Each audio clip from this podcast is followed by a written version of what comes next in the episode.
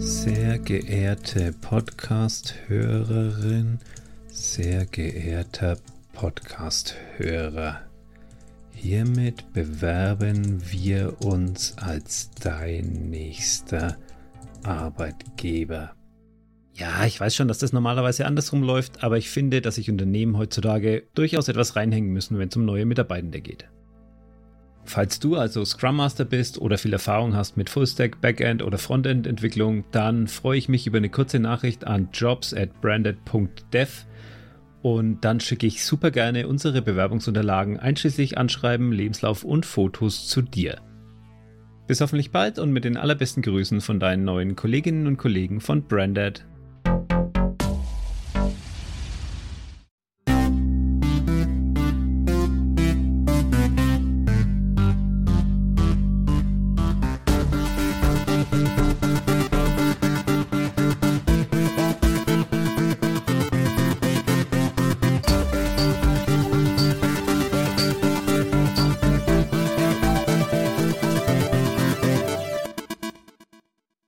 Hallo Welt!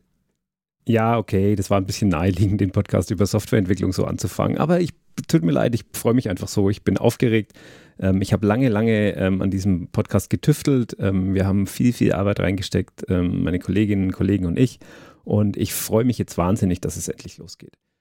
Der Podcast heißt Schwarzcode Gold, Deutschland Entwicklungsland. Und ähm, ja, ich will mit euch auf eine Reise gehen. Ich möchte einmal quer durchs Land und quer durch alle Themen der Softwareentwicklung und mal checken, wo stehen wir hier eigentlich als, als Tech-Standort, als Entwicklerstandort ähm, im internationalen Vergleich, im europäischen Vergleich.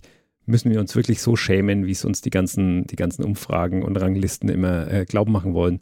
Oder gibt es vielleicht irgendwie noch Hoffnung? Denn, kleiner Spoiler, ich glaube nicht, dass alles ganz so finster ist, wie äh, es immer aussieht. Und ähm, ich glaube, wir haben hier unterm Radar einen Haufen Menschen, Themen, Unternehmen, Projekte, die es auf jeden Fall wert sind, dass wir sie mal ins Scheinwerferlicht zerren und mal drüber sprechen.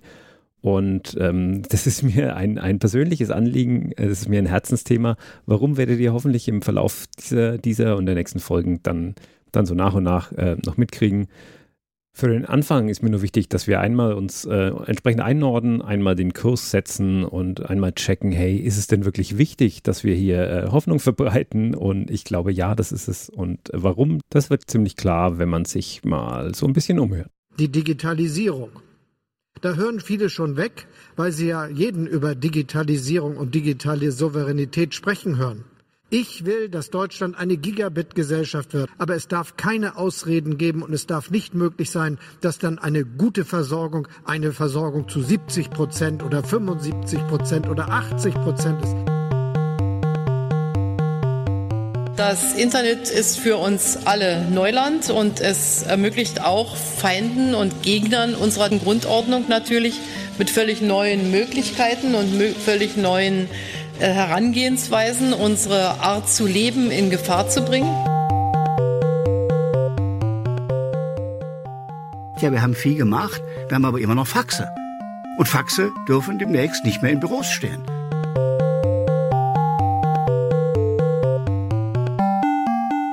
Echt, also wirklich, Deutschland ist einfach, ich kann, ich kann, ich kann es nur immer wieder nochmal sagen, ich habe die Hoffnung verloren. Es wird nichts mehr werden. Es, wir werden es nicht hinbekommen. Deutschland muss sich mit Platz 50 bis Platz 78 in, in, in jeglicher digitalen Weltrangliste abfinden. Ja, und wir feiern, wenn wir mal in die Top 40 kommen.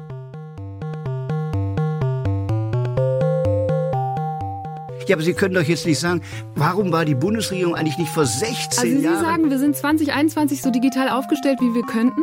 Wir sind, nein, natürlich nicht. Aber wir haben doch Unmengen gemacht in diesen 16 Jahren. Wir können doch unser Land jetzt nicht so schlecht drehen, dass wir nicht digitalisiert sind und höre jetzt mit Freude, dass die ersten erfolgreichen Testversuche mit ganz kleinen Datenmengen auf der Gesundheitskarte nun in einigen Regionen Deutschlands äh, auf den Weg gebracht wurden und kann nur mitteilen, wenn das das Tempo der Digitalisierung der öffentlichen Verwaltung sein wird, dann werden wir nicht sehr erfolgreich sein, sondern in Kürze zu den Entwicklungsländern weltweit gehören.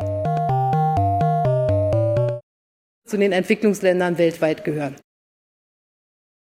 Zu den Entwicklungsländern weltweit gehören. Dieser letzte Satz von Angela Merkel, der ist jetzt schon ein paar Tage her, aber der hat lange, lange in mir nachgeklungen und gearbeitet. Und irgendwie hat der jetzt auch ultimativ zu diesem Podcast-Projekt geführt.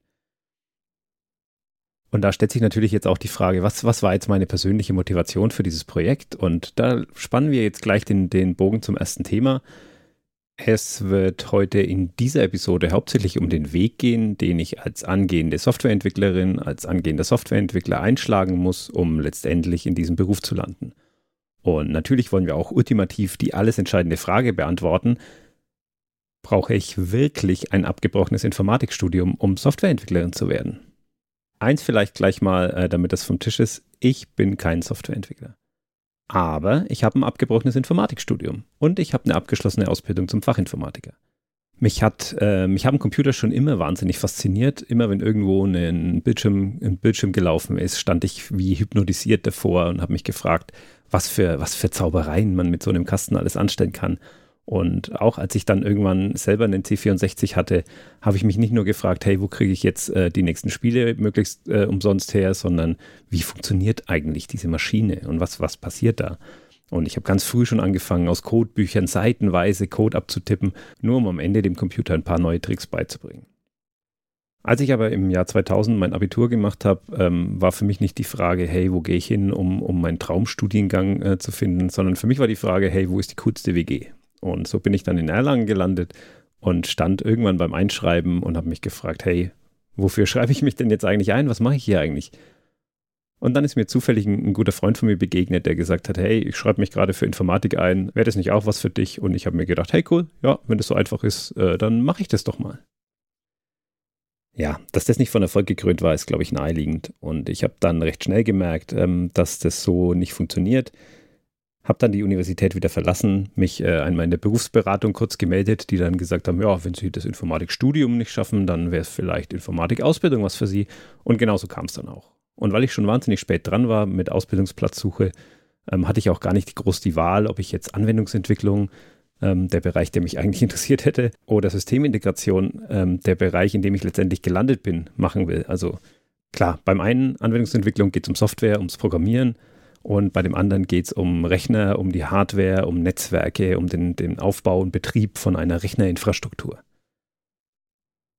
Heute, knapp 20 Jahre später, ähm, bin ich irgendwie im Marketing gelandet, habe ganz andere Leidenschaften entdeckt, ähm, bin, bin weiter von dieser Softwareentwicklung weggerückt, aber mich hat die Frage nie ganz losgelassen, was wohl anders gelaufen wäre, wenn ich mich damals ähm, für den Weg Anwendungsentwicklung entschieden hätte.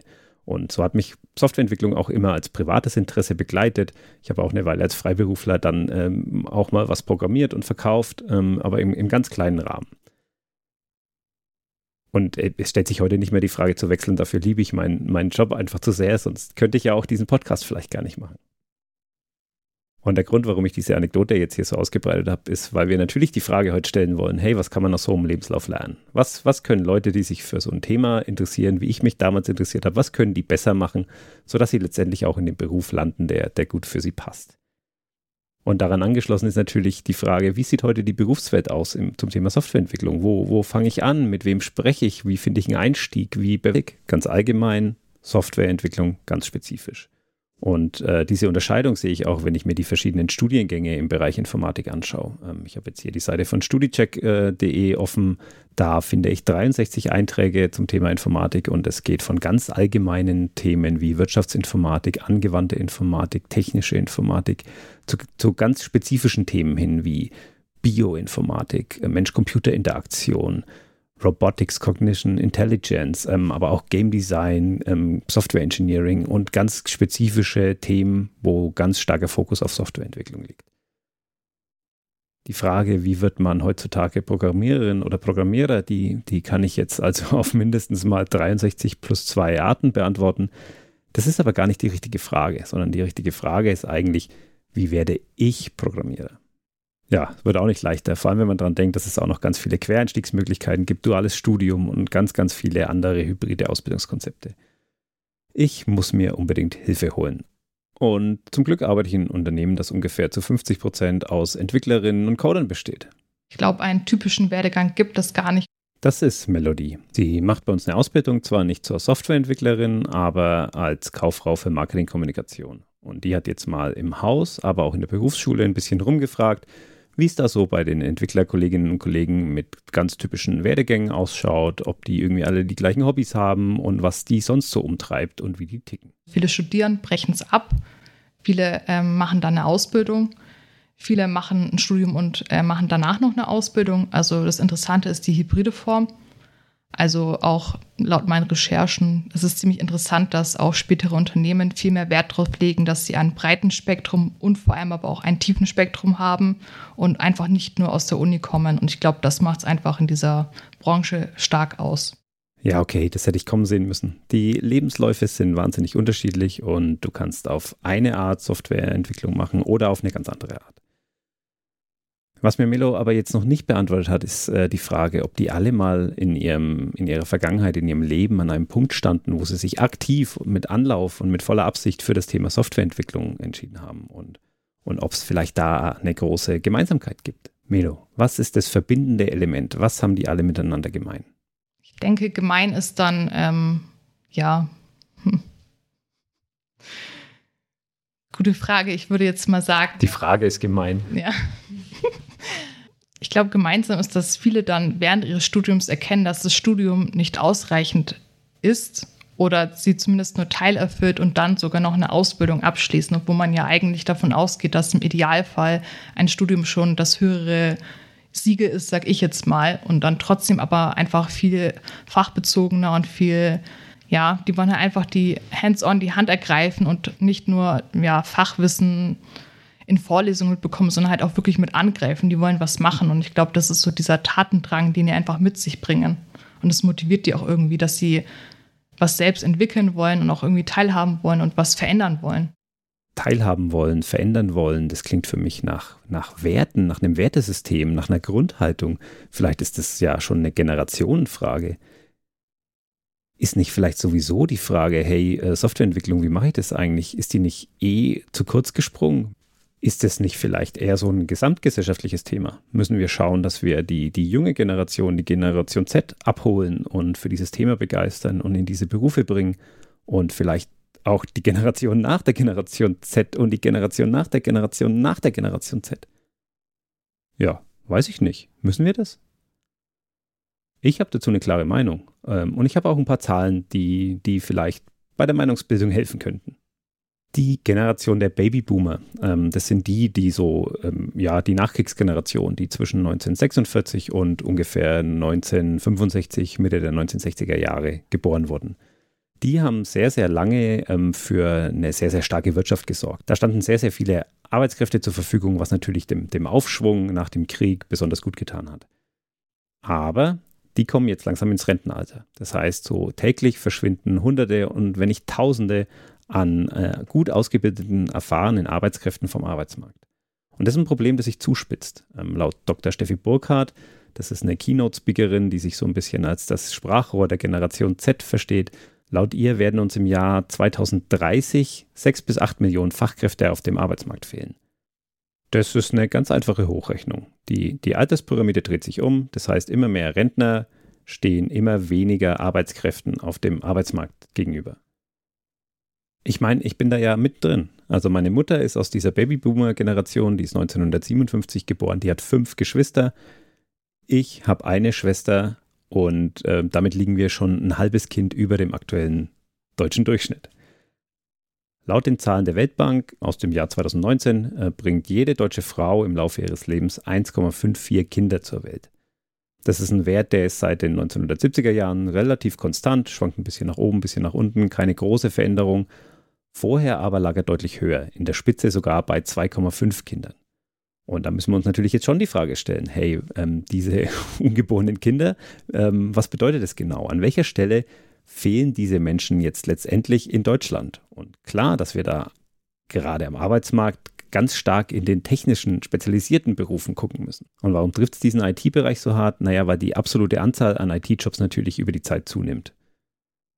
Der Verein Deutsche Ingenieure hat im Jahr 2016 zum Beispiel gemeldet, ähm, dass wir 28.800 offene Stellen im IT-Bereich hatten. Und ähm, ja, wenn ich mich damals als Informatiker mit einer abgeschlossenen Ausbildung hätte auf eine dieser Stellen bewerben wollen, hätte ich die Auswahl aus 3,5 Stellen gehabt, weil es so wenig arbeitssuchend gemeldete ITler gab. 3,5 Stellen. Das ist doch Wahnsinn. Und, und das Problem nimmt immer mehr zu. Ähm, Bitkom hat 2020 gemeldet, äh, dass es 86.600 unbesetzte Stellen für IT-Fachkräfte gab. Ja, ich muss jetzt auch an der Stelle nochmal darauf hinweisen, ähm, IT, Informatik ist nicht das gleiche wie Softwareentwicklung, aber Softwareentwicklung hat natürlich einen gewissen Anteil an IT und keinen kleinen. Ist vielleicht nicht der größte, aber es ist auch nicht der kleinste. Schreibt heute ein Unternehmen eine Informatikstelle aus, bleibt die im Schnitt 182 Tage unbesetzt. Das ist ein halbes Jahr. Wow. Also nochmal auf den Punkt. Wir haben einen Arbeitsmarkt, an dem es immer mehr IT-Stellen gibt und geben wird und äh, immer weniger Arbeitskräfte, die diese Stellen besetzen könnten. Und ähm, ich glaube, dass uns morgen da noch ein, ein, ganz, ganz schlimmer War for Talent bevorstehen wird. Und dann übermorgen wage ich, wage ich gar nicht zu denken. Und, und mit dieser Ausgangslage müssen wir doch ähm, so Themen wie Nachwuchsförderung, Informatik an Schulen, Ausbildung, Frühförderung und so weiter, das müssen wir doch alles neu denken. Wir müssen doch fragen, hey, was für einen Stand hat Softwareentwicklung in der Gesellschaft und, und was für einen Stand sollte es haben, müsste es haben? Also ich kann so spontan nicht beantworten, welchen Stand Softwareentwicklung in der Gesellschaft hat. Dafür stecke ich in diesen Themen schon viel zu tief drin. Aber wenn man mal über seinen Tellerrand hinausblicken will, dann ist es ja keine Schande, nach Hilfe zu fragen.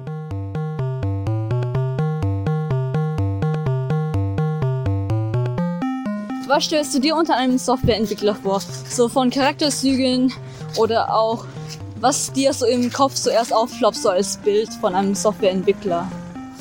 Äh, allgemein also gar kein Bild, weil ich denke, es gibt von jedem Menschen alle Aussehensarten. Also auch beim Softwareentwickler ist es nicht so, dass es jetzt halt einen bestimmten Typ gibt vom Äußeren und Charakterlichen, sondern jeder, der Interesse hat, kann es eigentlich machen. Ist doch noch eigentlich einer, wenn man es beherrscht.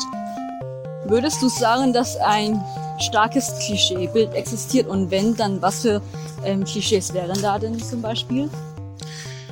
Ähm, ja, dass man halt dann sich wahrscheinlich für Games oder andere Programme wirklich interessiert und mehr am PC rumhängt. Ähm, aber ich glaube nicht, dass es so wirkliche Klischees gibt, so in der Richtung. Also früher gab es es ja mal, ja, aber weil es auch nur zu selten Leute in diese Richtung gab. Aber heutzutage eher nicht. Ich glaube, du musst als Softwareentwickler eben immer dahinter sein, dass du dein ähm, Ziel dann eben auch erreichst. So war der Eindruck von mir eben. Genau. Also zielstrebig sein.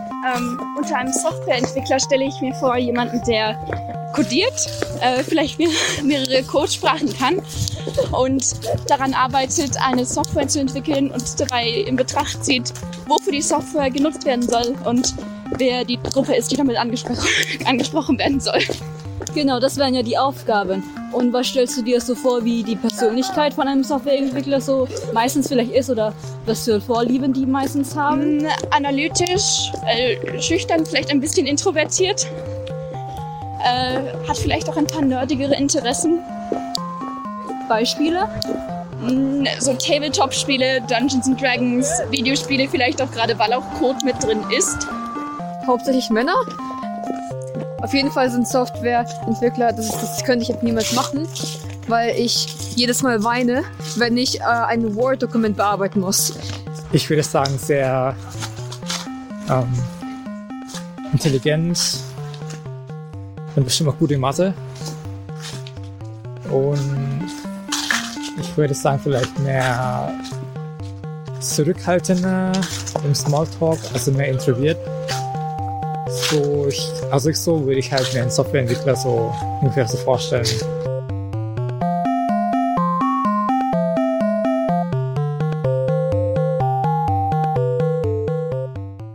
Natürlich ist das jetzt nur anekdotische Evidenz und wir können auch nur begrenzt was lernen, wenn wir zwei Leute von der Straße nach ihrer Meinung fragen. Aber ich habe mich auch noch mit anderen Menschen ausgetauscht. Und einer davon ist Thomas Schmidt, ähm, der ist Geschäftsführer bei Hollywood und auch aktiv im Förderverein für Jugend- und Sozialarbeit. Und ja, ich habe jetzt hier mehrfach versucht, eine adäquate, eloquente Vorstellung irgendwie einzusprechen und ich bin gescheitert, weil ähm, Thomas Schmidt beim Projekt Code Your Life involviert ist und das hat wahnsinnig viele Akteure und wahnsinnig viele Partner Und das lasse ich Ihnen am besten einfach selbst kurz vorstellen. Naja, wir wollen es äh, ein wenig einfach machen. In der Tat ist es eine Initiative, die Microsoft Deutschland zusammen mit dem Förderverein für Jugend und Sozialarbeit, wo Hollywood ein Teil davon ist äh, und das 21 CCC auch gegründet hat. Wir haben aber eine auch wundervolle Unterstützung bekommen von der Aktion Mensch, was das inklusive Thema betrifft. Und wir haben aber auch viel Unterstützung aus der Politik, aber auch aus allen möglichen äh, Unternehmungen, aus Verbänden. Also wir haben viele helfende Hände, aber im Kern sind es die drei, Hollywood, Microsoft und Aktion Mensch. Die richtige Frage an der Stelle ist natürlich Microsoft. Ist es wirklich richtig, einem ausländischen Technologiekonzern hier die, die Förderung unserer Kinder zu überlassen? Also ganz wichtig ist, dass Microsoft keine Produkte dort einbringt, sondern Microsoft macht das im Rahmen ihres gesellschaftlichen Engagements und sagt, wir haben alle was davon, wenn junge Menschen besser mit Technologie umgehen können. Das ist die Rolle von Microsoft und sie helfen uns als Technologiekonzern selbst auch Technologie gut zu verstehen und sie auch zur Verfügung zu haben. Code Your Life ist eine Initiative, bei der es ganz stark darum geht, ähm, Kinder und Jugendliche fit für die Herausforderungen von morgen zu machen und ihnen in einer digitalen Welt ähm, die richtigen Werkzeuge zu geben, sich A zurechtzufinden, aber B diese Welt auch mitzugestalten. Und ja, Thomas Schmidt ist einer der Menschen, mit denen man unbedingt sprechen will, wenn man, wenn man der Frage nachgeht, ähm, sind wir hierzulande als Technologiestandort überhaupt noch konkurrenzfähig? Haben wir morgen, morgen noch eine Chance mitzuspielen oder sind wir in einer global vernetzten Welt eigentlich schon längst, schon längst im Abseits? Es gibt tausende Studien, die sagen, dass wir hinten sind und wir sind auch hinten. Was mich aber am meisten stört, ist, dass wir tatsächlich kein gutes Zugehen auf Technologie haben, sondern das typisch Deutsche beim Umgehen mit Technologie ist, äh, Bedenken aufzubauen. Die Bedenken sind ganz unterschiedlicher Art und Weise. Das letzte Bedenken, was ich gestern gehört habe, nachdem ich ein tolles Projekt für eine Schule generiert hatte, ja, aber der Speicher von meinem Handy ist zu klein. Und ähm, dann kann ich nur sagen, okay, dann bin ich eigentlich an der Stelle auch raus, weil was soll ich noch sagen? Also wir haben zu viele Bedenkenträger. Wir gehen nicht positiv an Technologie ran. Positiv heißt aber nicht, äh, alles gut zu finden, sondern positiv heißt mit einer mit einer Ergebnisorientierung und einer guten Grundstimmung ranzugehen, zu schauen, was macht Technologie mit mir, äh, um dann auch zu sagen, das möchte ich nicht oder das möchten wir nicht. Das ist vollkommen in Ordnung. Aber wir sind äh, Bedenkenträger, stellen die überall auf, ja auch in anderen gesellschaftlichen Bereichen und das ist nicht gut. Wir sind Bedenkenträger. Das finde ich eine sehr charmante Umschreibung dafür, dass wir in Deutschland ein Haufen von Meckerern und Jammerlappen sind. Diese Beleidigung ist jetzt nicht auf meinem Mist gewachsen, das hat der Psychologe Michael Thiel mal eingehender untersucht und in seinem Buch Deutschland einig Jammerland schön zusammengefasst und da schreibt er Dinge wie, Zitat, wir Deutschen haben eine grundsätzliche Unzufriedenheit in uns, eine gewisse Schwere im Alltag. Und er führt dafür auch einen Haufen Gründe an. Evolution, Psychologie, Biologie, ähm, alles ähm, schön nachvollziehbar, aber das will ich jetzt gar nicht ausführen, weil es ist heute so dermaßen schwül hier in meinem Büro und vorhin hat der Typ an der Ampel einfach nicht geblinkt und mich geschnitten und dann hat mich der Tierschutzverein nach dem Einkaufen noch in der Fußgängerzone wieder angequatscht. Und scheiße, nochmal muss der Nachbar wirklich jetzt Rasen mähen, wenn ich hier Podcast aufnehmen will.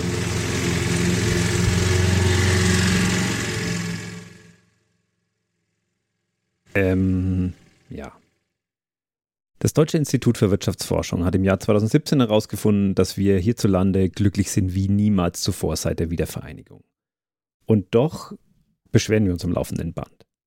Die Amerikaner haben einen Begriff, ähm, die German Angst, und das ähm, bezeichnet so diesen, diese deutsche Art, sich äh, mit einem großen Weltschmerz über Dinge zu beschweren.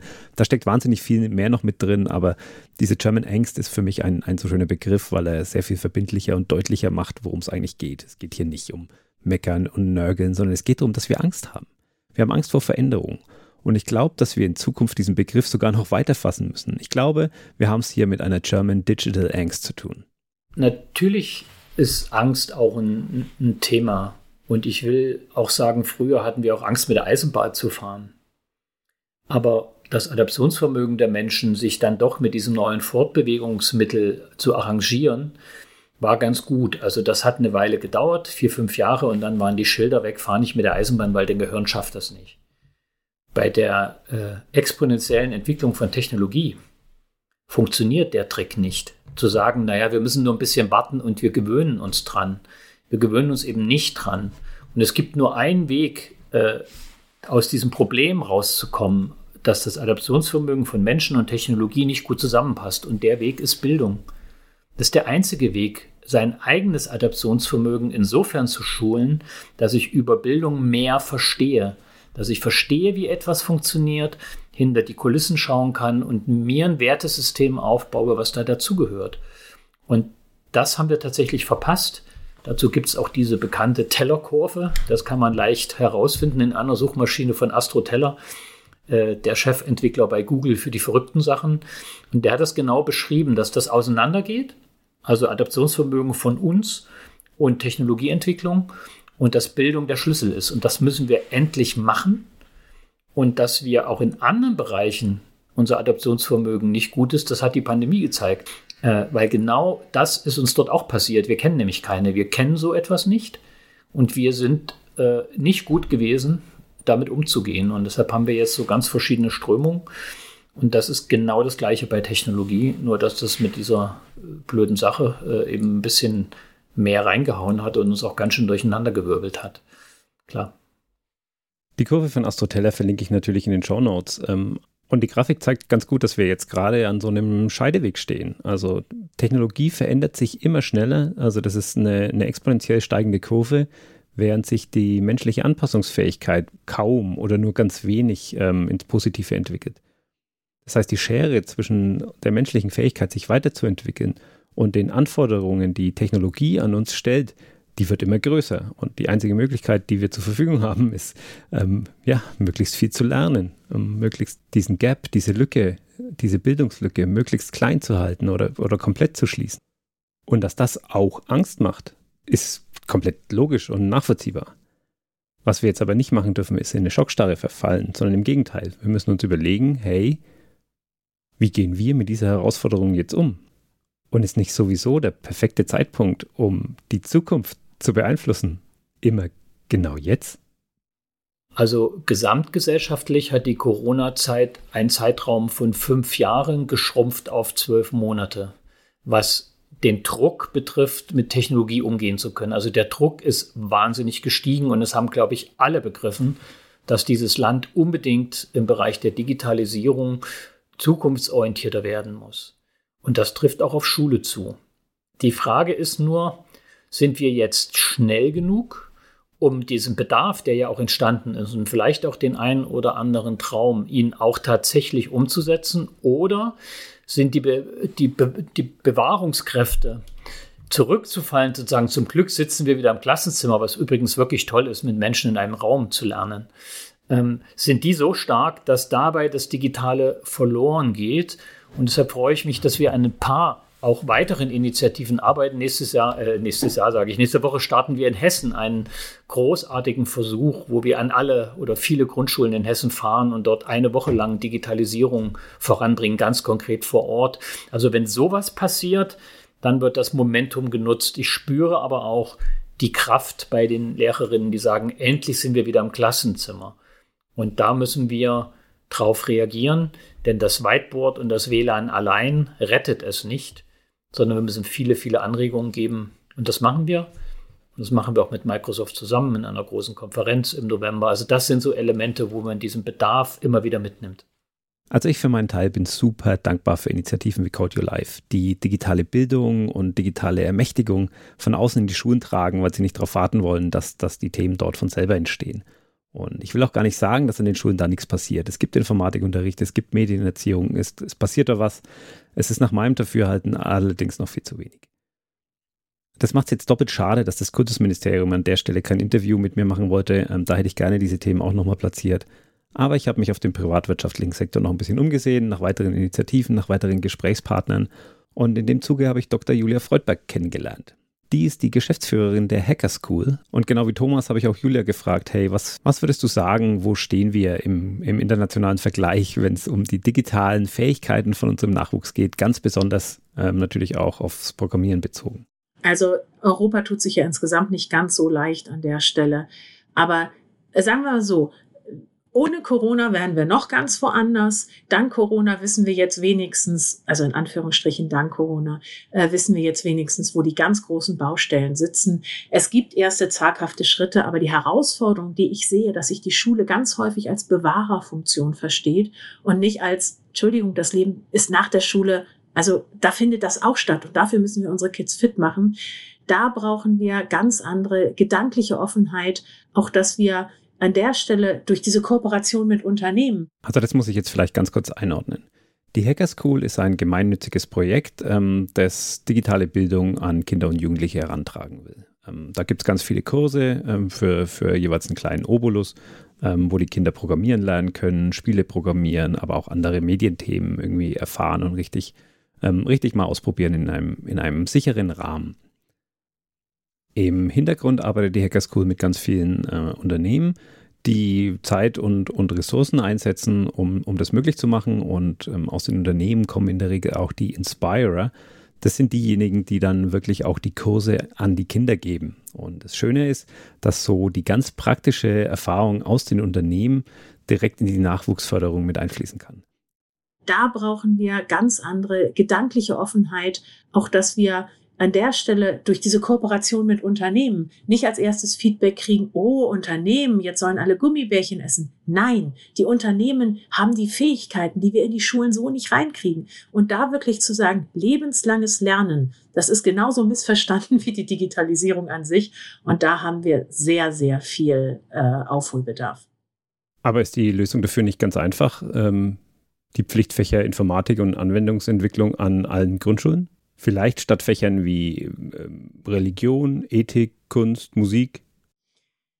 Das ist jetzt eine Frage, wo ich mit einem Ohr aus meiner beruflichen Perspektive, mit dem anderen Ohr als Mutter höre. Ich glaube, dass Fächer wie Ethik, Religion oder auch Kunst und Musik in der heutigen Zeit der ganz schnellen Datenverarbeitung total unterschätzt sind, weil insbesondere durch etwas wie Musik eine Vernetzung der Gehirnhälften extrem getriggert wird. Du kannst genauso gut fragen, sollten Kinder heute noch mit der Hand schreiben lernen? Tut ja eh kein Schwein mehr. Vollkommen richtig. Aber wenn du weißt, dass sich die Sequentialität im Gehirn durch das Erlernen der Handschrift verstärkt ausbildet, ist es etwas, wo man vorsichtig sein sollte, das Kind mit dem Bade auszuschütten. Aber ja, ich stimme dir auch voll zu. Wir brauchen mehr informatorische Grundbildung in der Schule. Und als ein Beispiel kannst du da nehmen, wenn das Gehirn einmal eine Fremdsprache gelernt hat, sind die Grundfähigkeiten angelernt wozu brauchen wir noch eine zweite und eine dritte? Spätestens da könnten wir doch sagen, let's talk Python. Und da kommt mir jetzt eine Studie ganz gelegen, die eine Kollegin für mich rausgesucht hat. Danke an die Redaktion an der Stelle. Und äh, in der Studie wurden 36 Versuchsteilnehmende an ein EEG angeschlossen und dann erhielten sie die Aufgabe, dass sie ein kleines Knobelspiel in Python programmieren sollten. Und äh, sie kannten aber diese Programmiersprache nicht. Sie mussten also eine neue Sprache lernen. Und so ist es jetzt vielleicht auch, so wie ich es formuliere, recht naheliegend, ähm, dass vor allem diejenigen dabei gut abgeschnitten hatten, die eine hohe sprachliche Kompetenz haben, ein gutes Arbeitsgedächtnis, hohe Problemlösungskompetenz und dass aber nicht diejenigen besonders gut waren, die eine hohe mathematische Kompetenz hatten, wie man es vielleicht klassischerweise erwartet hätte. Zugegeben, die äh, Versuchsanordnung ähm, ist relativ klein und deswegen müssen wir natürlich aufpassen mit den Schlüssen, die wir daraus ziehen.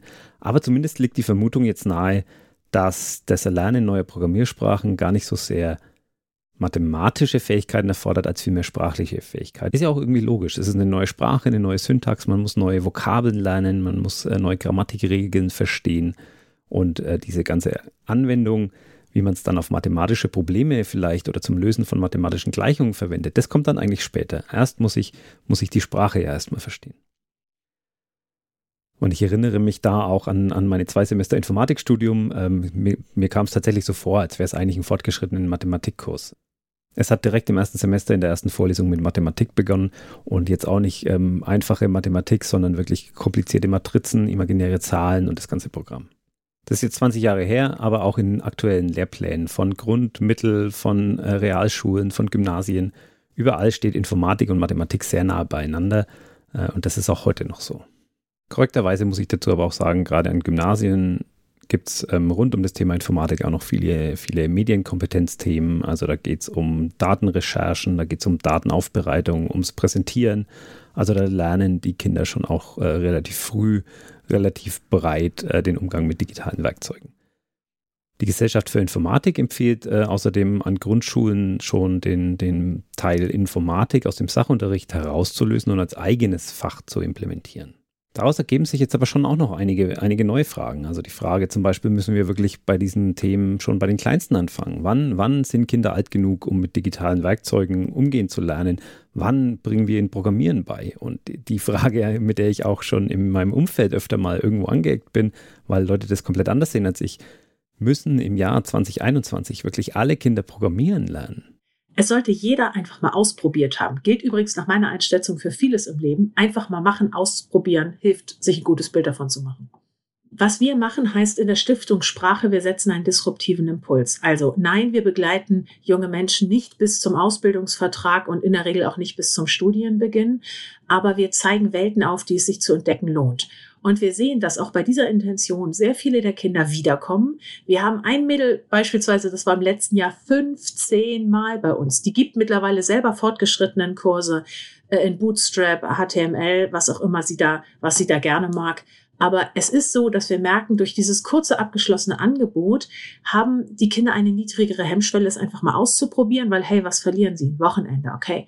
Aber sie committen sich nicht gleich für ein ganzes Jahr. Aber viele kommen wieder und gucken dann auch mal in JavaScript rein, mal in HTML, CSS. Einfach in sich abgeschlossene kleine Welten entdecken und da, wo es richtig cool ist, vielleicht tiefer bohren.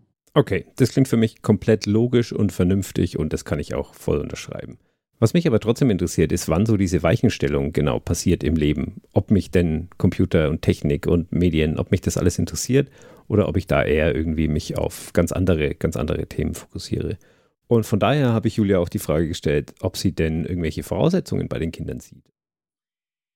Hm. Wenn du dir die ähm, Erfolgsforschung insbesondere mit Kindern im schulischen Bereich anguckst, kommt es immer wieder auf einen Punkt zurück ich will nicht sagen ein One Point Only, aber maßgeblich über den insbesondere schulischen Erfolg eines Kindes entscheidet die Einstellung, die es zu sich selber hat. Und ähm, man darf auch, glaube ich, nicht unterschätzen, es wird auch nicht jeder Profifußballer, es wird auch nicht jeder eine Anne-Sophie Mutter.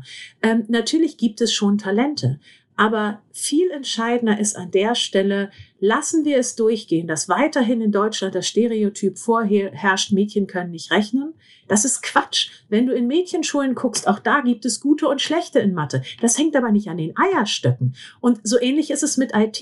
Wir haben insbesondere der Integration der Mädchen in diesem Bereich viel mehr das Problem, dass die sich nicht trauen und es deshalb gar nicht erst ausprobieren. Und diese, diese Hürde zu nehmen, und zu sagen, hey, du musst das nicht machen, aber sei fair und guck es dir einmal an und guck es dir open-minded an und nicht mit, ich muss jetzt beweisen, dass es mir wirklich keinen Spaß macht. Wenn du siehst, dass die Mädels oft mit ihren Müttern programmieren, sich weglachen, dass die Mädchen noch stärker sind als die Mütter und die Mütter aus schüchterner Begeisterung, weil die eigene Tochter das Ding so richtig rockt, auch anfangen, da ist ganz viel möglich. Und wenn wir unsere Vorurteile ein Stück über Bord werfen, werden wir sehen, dass diese vermeintliche Begabung gar nicht so kriegsentscheidend ist, wie wir das immer denken. Ist das auch dann der Unterschied, ähm, den es dann zwischen Jungs und Mädels gibt? Weil ähm, ihr habt ja extra Kurse explizit für Mädels. Ähm, das liegt aber nicht daran, dass die äh, andere Voraussetzungen mitbringen, also rein jetzt biologisch, sondern eher daran, ähm, wie die sozialisiert wurden, oder? Ja, absolut. Also genau vor diesem Aspekt, auch in jeder Mädchenschule hast du Mädels, die gut in Mathe sind und solche, die es eben halt nicht so sind. Und ich war die Beste in Mathe bis meiner, meiner Klasse bis zu dem Tag, wo ich gehört habe, Mädchen können nicht rechnen. Und das werde ich nicht so schnell vergessen. Und seit da wurde es viel langsamer, weil ich alles fünffach kontrolliert habe. Es ist halt auch häufig so, dass sei es Erziehung oder vielleicht ist das auch ein Hauchveranlagung.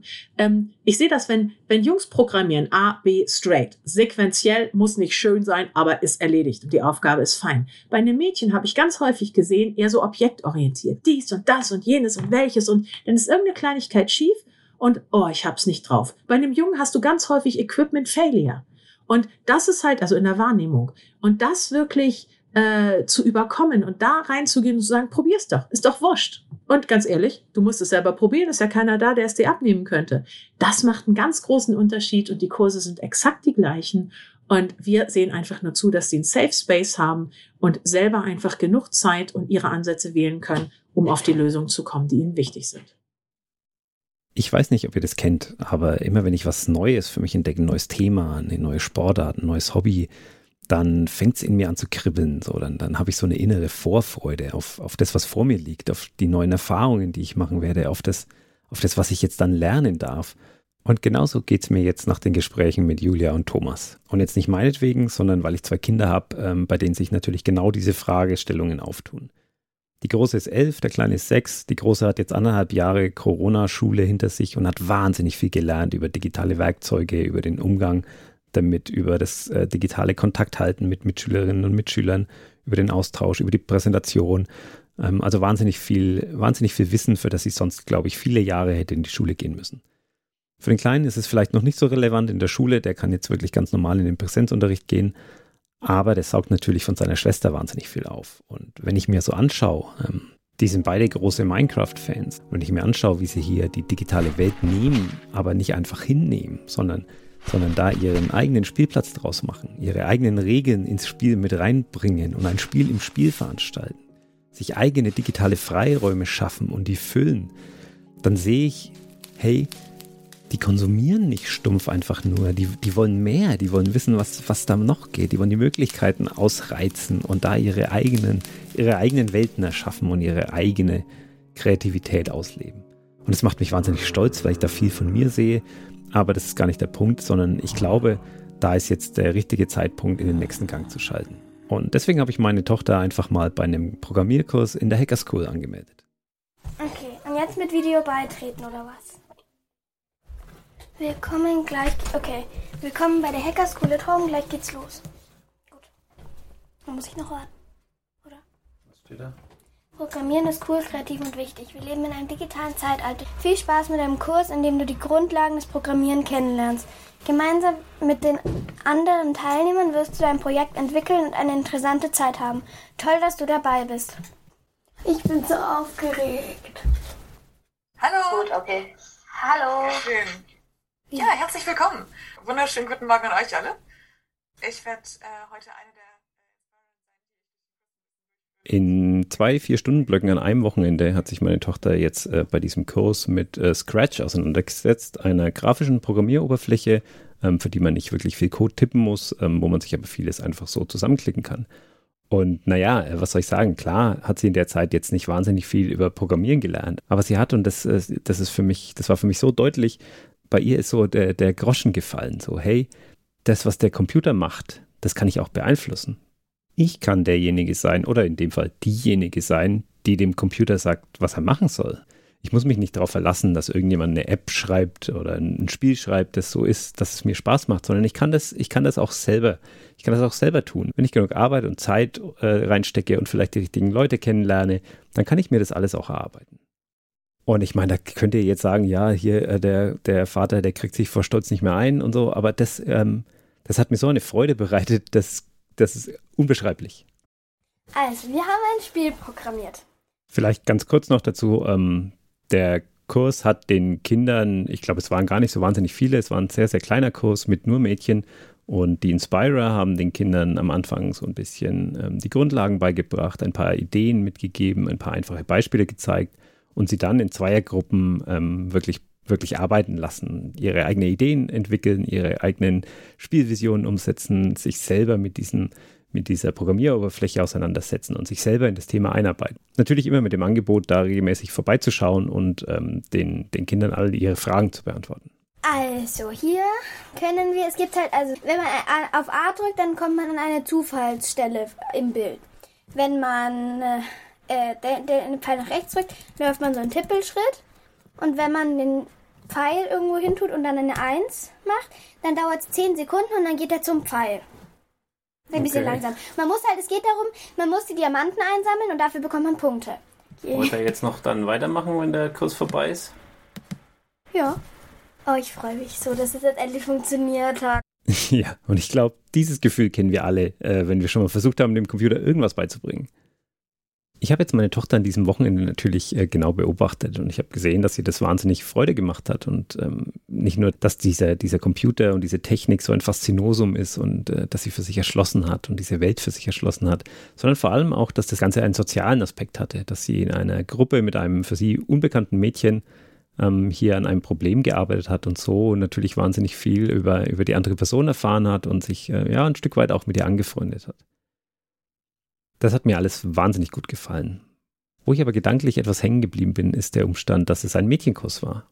Und ich habe mich, hab mich wirklich ernsthaft gefragt, ist es, ist es der richtige Weg, Programmierkurse für Mädchen anzubieten? Ist es, ist es wirklich sinnvoll, wenn wir diese, diese Spaltung, die wir ja, diesen, dieses enge Korsett, das wir seit Generationen mitschleppen und an dem wir uns immer wieder stoßen, dass wir diese Spaltung auch auf unsere Kinder übertragen? Ist das der richtige Weg?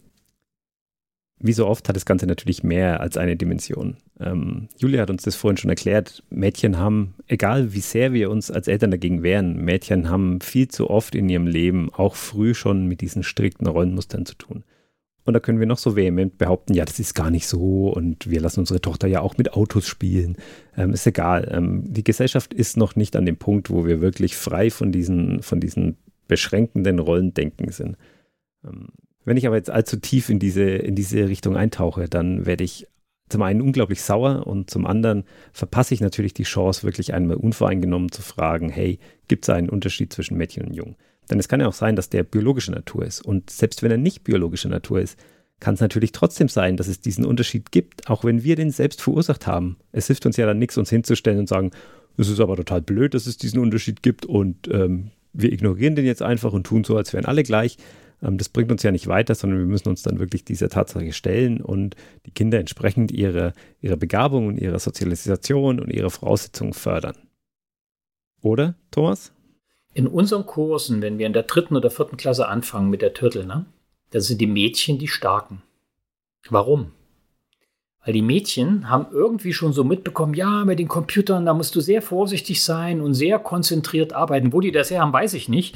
Aber sie sind in der Tat die konzentrierteren und die, die sich sehr gut einarbeiten. Die Jungs, die ja über Computerspiele meist etwas mehr, wobei Mädchen ja auch spielen, ne, äh, meist schon ein bisschen weiter sind, was war die große Klappe, breite Brust, kann ich alles und stehen sich viel mehr im Weg. Das dauert in unseren Kursen ungefähr ein Vierteljahr und dann gleichen sich Jungen und Mädchen an und dann haben wir ein ganz normales Leistungsspektrum. Also wenn ihr euch aus dieser Podcast-Episode nur eines mitnehmen wollt, dann bitte das. Bringt euren Töchtern auch das Programmieren bei.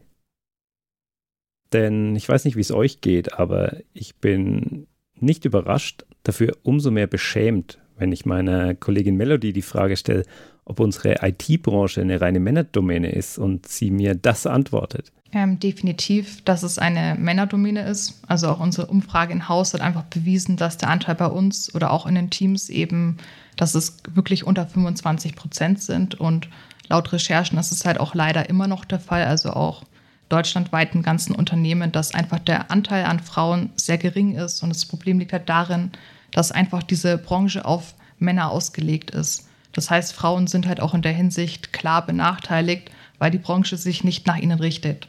Und das fängt bei den ganz typischen Geschlechterdiskussionen an, wie dass Frauen und Mütter in der Arbeitswelt benachteiligt sind. Das ist jetzt auch keine neue Erkenntnis.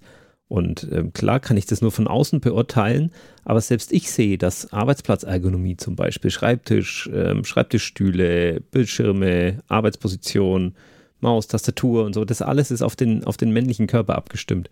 Und äh, meine Kollegin Nina hat mir erzählt, dass äh, Produktgestaltung bei Smartphones zum Beispiel auch komplett auf männliche Hände ausgelegt ist. Für Frauen sind die oft zu groß.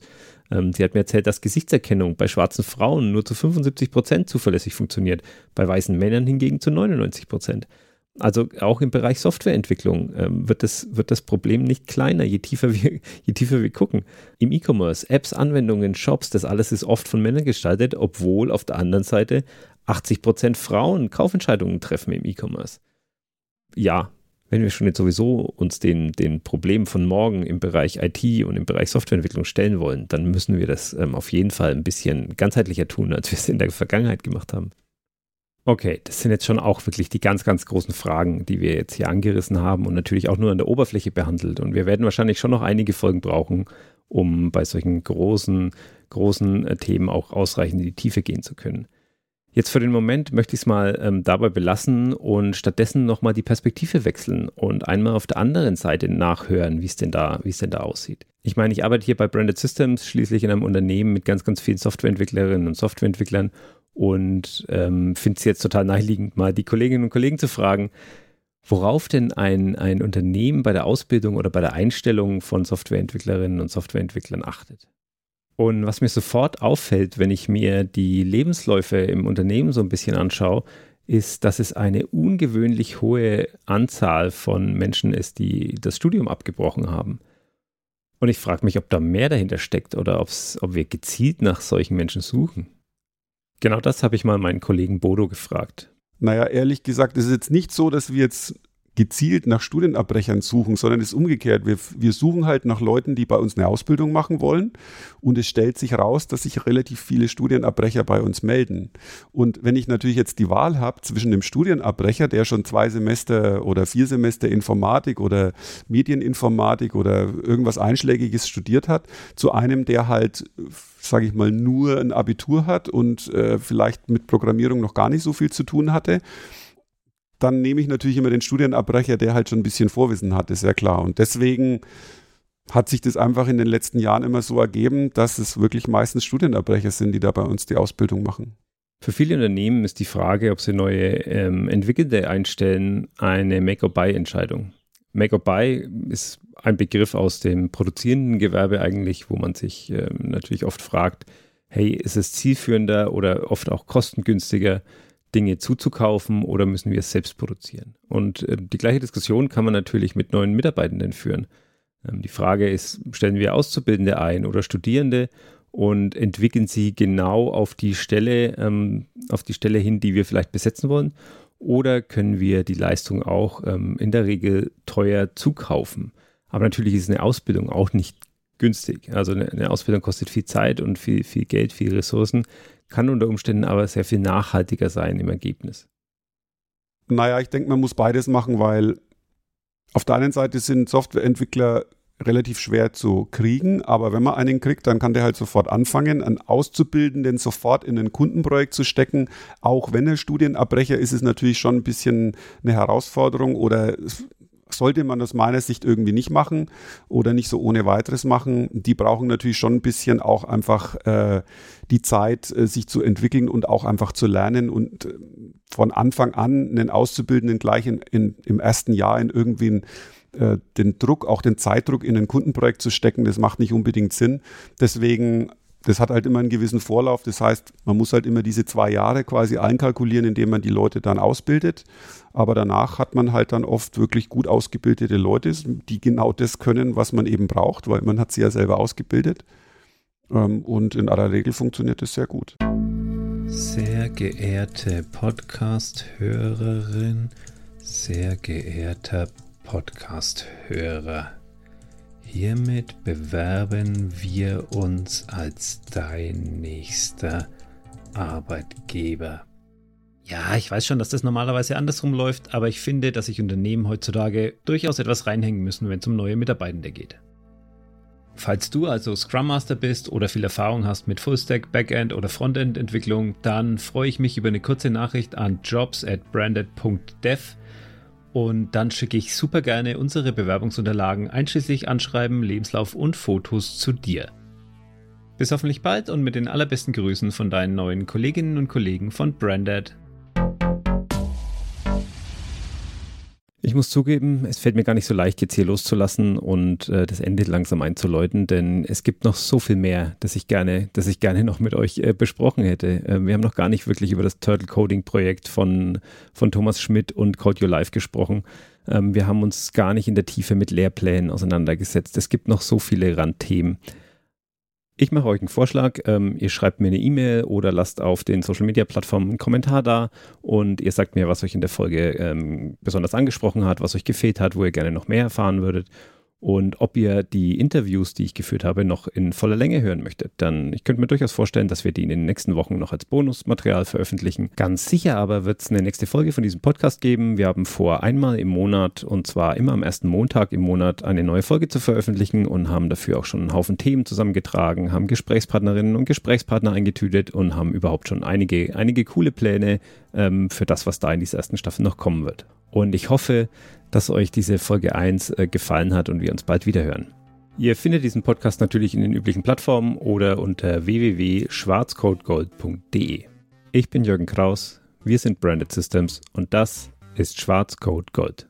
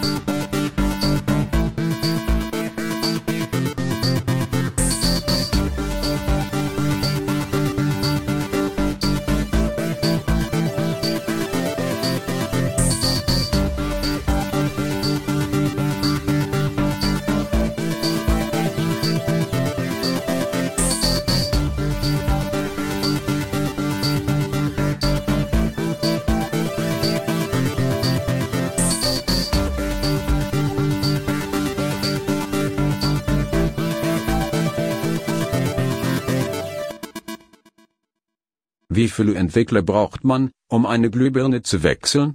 Keinen, das ist ein Hardware-Problem.